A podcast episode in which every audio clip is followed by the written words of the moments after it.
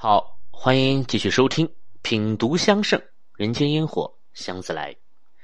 上期节目的最后啊，我们把东阁藏春香、南极庆寿香、西斋雅逸香这三种不同的用香场景呢，给放到了一起。于是我们就发现这些场景之间它是有着密切联系的，它象征着我们日常生活中的一天是从苏醒到繁忙再到休憩的。那也完全应和了春生、夏长、秋收、冬藏啊这条古老的自然规律。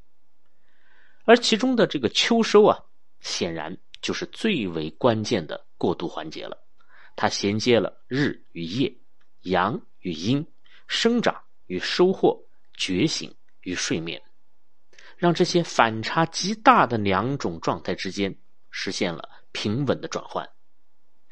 因此，秋收所对应的书房啊，也就成为了一天之中酝酿睡眠的重要的地方。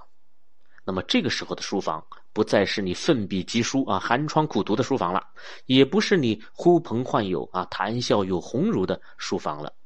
它是黑暗中一盏温馨的灯，是寒夜中一炉温暖的香。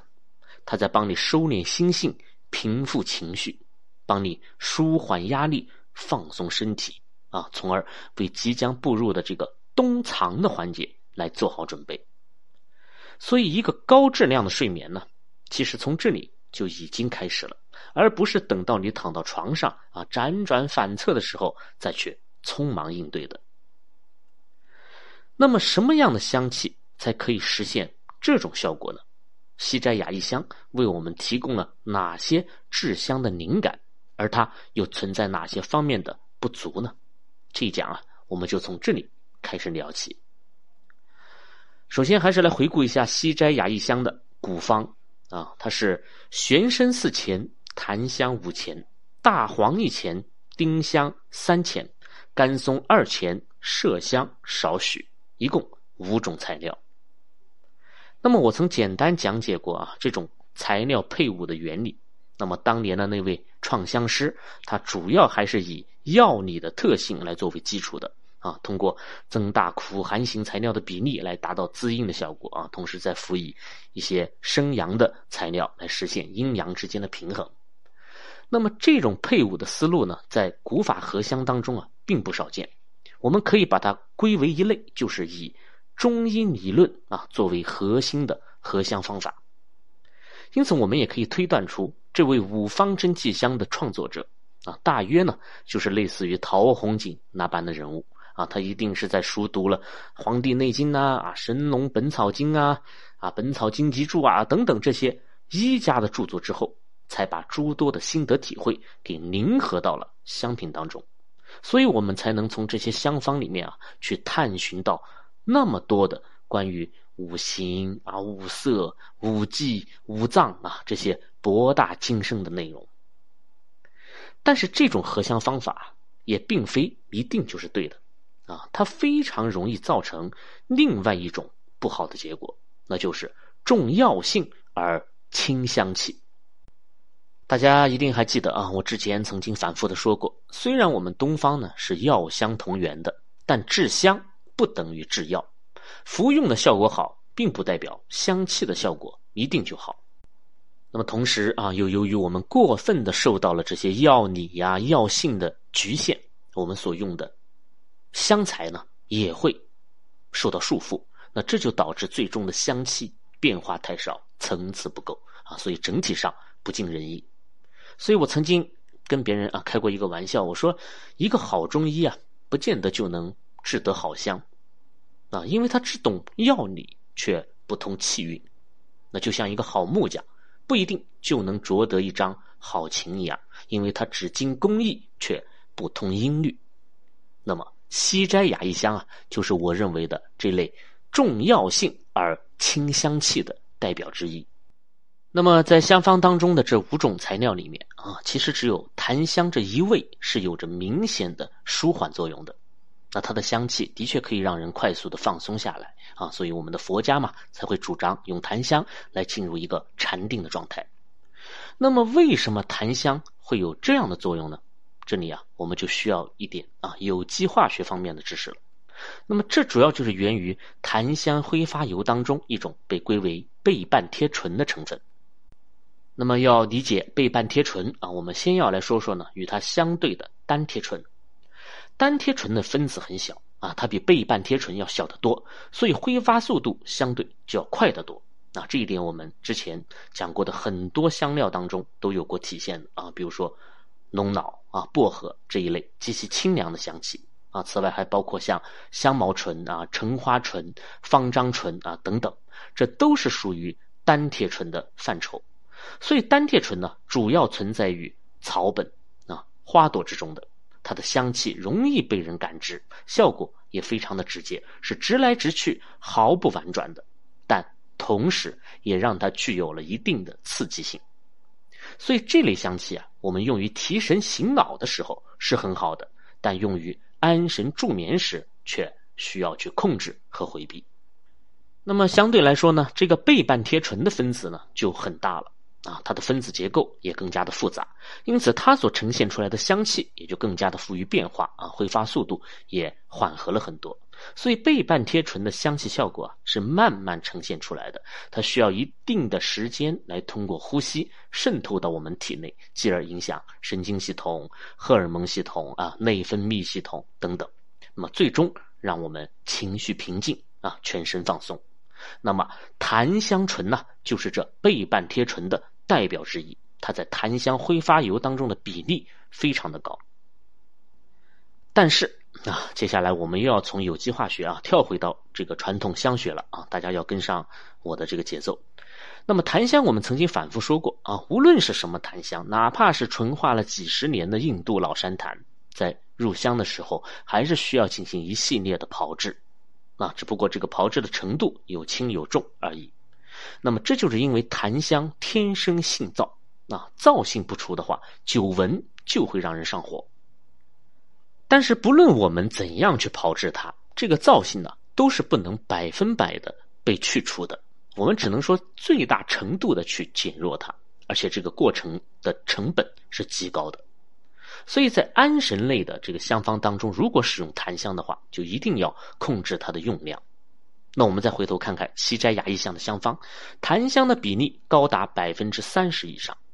那即使檀香醇的这种镇定舒缓的效果非常好，但过量一定会导致相反的结果。所以檀香是需要降低用量的，而且至少要降低一半以上。我认为百分之十五啊已经足够了。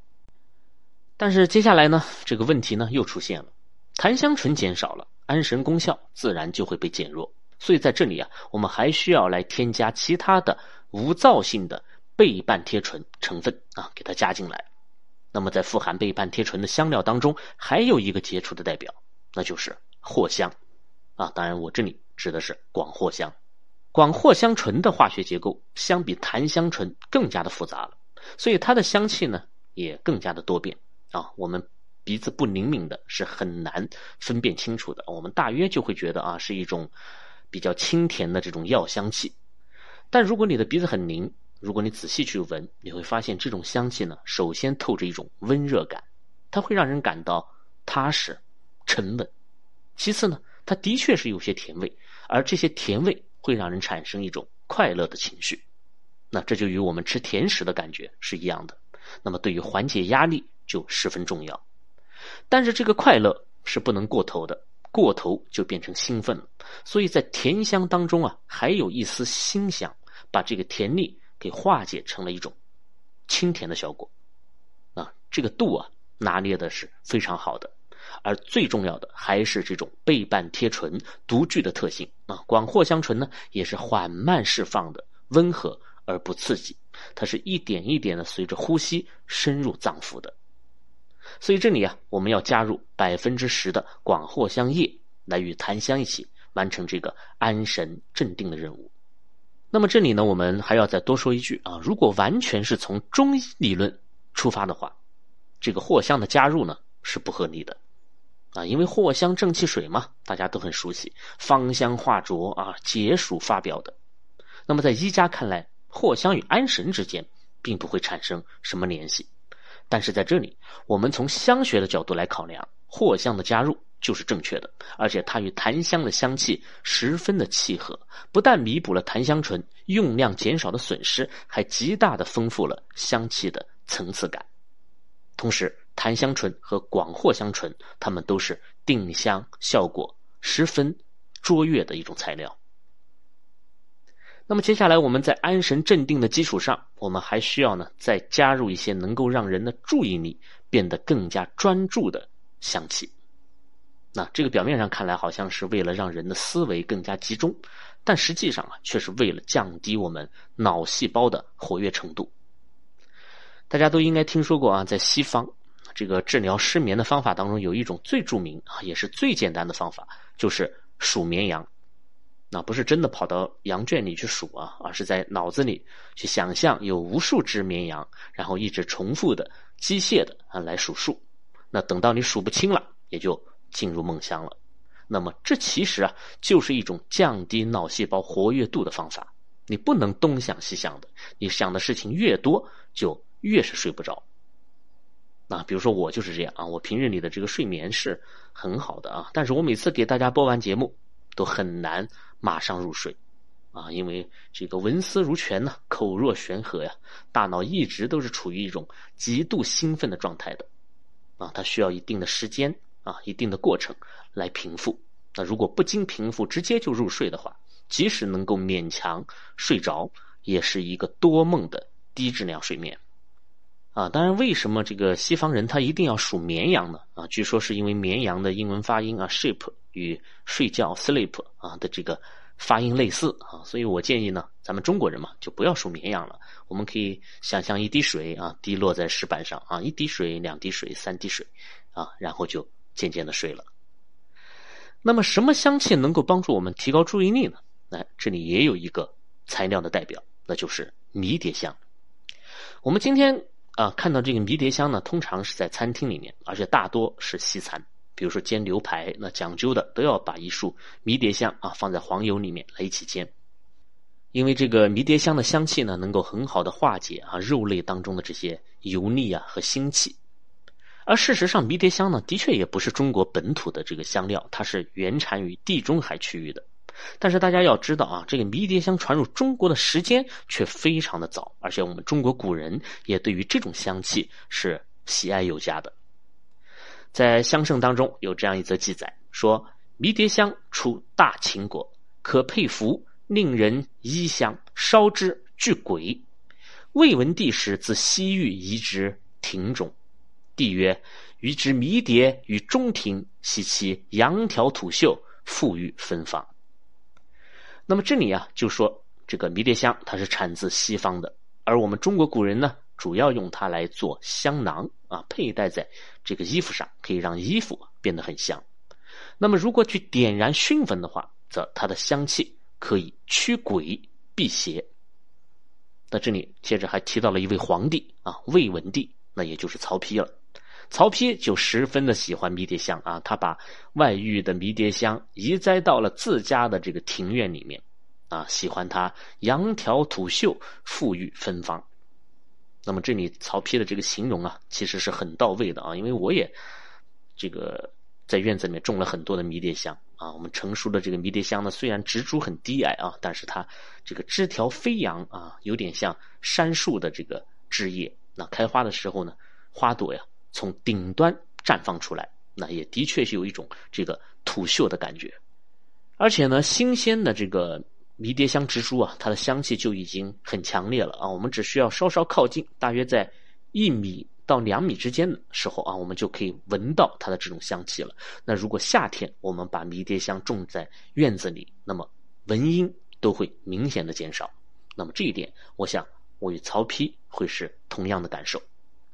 那么除此之外呢，曹丕还专门写了一首《迷迭香赋》啊，也被收录在了《香圣》里面。其中有一句值得一提，他说：“方暮秋之幽兰兮，立昆仑之阴之，性繁华之素世兮，复见凋于严霜。”那意思就是说，在这百花凋零的暮秋时节啊，迷迭香却能够像春天的幽兰一样，散发着芳香。啊，像昆仑山的千年灵芝一样生机盎然，那么世人都说繁华易逝，可这迷迭香却没有在严霜酷寒当中枯萎。那么这里曹丕的描述也是非常准确的，迷迭香就是四季常青的，而且它的生命力很顽强啊，它是可以这个扦插而活的。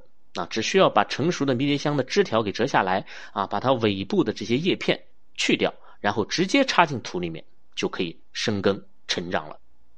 那么由此可见啊，当年这些异域的香草啊，也让这位帝王发出了无限的感慨。那我想他应该是希望啊，这个刚刚建立的大魏王朝啊，也能够像迷迭香般万古长青。那么对于迷迭香的香气啊，我们中国古人除了认为它可以聚鬼啊，除了认为它馥郁芬芳之外，那么对它还有着一种怎样的理解呢？我想我们可以从迷迭这两个字当中得到一些启示。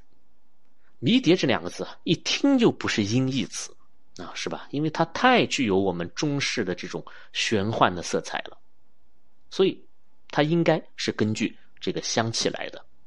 迷嘛，迷路、迷宫、迷魂阵啊，无一不是在形容那种头脑混乱啊，然后思维不清的这种状态。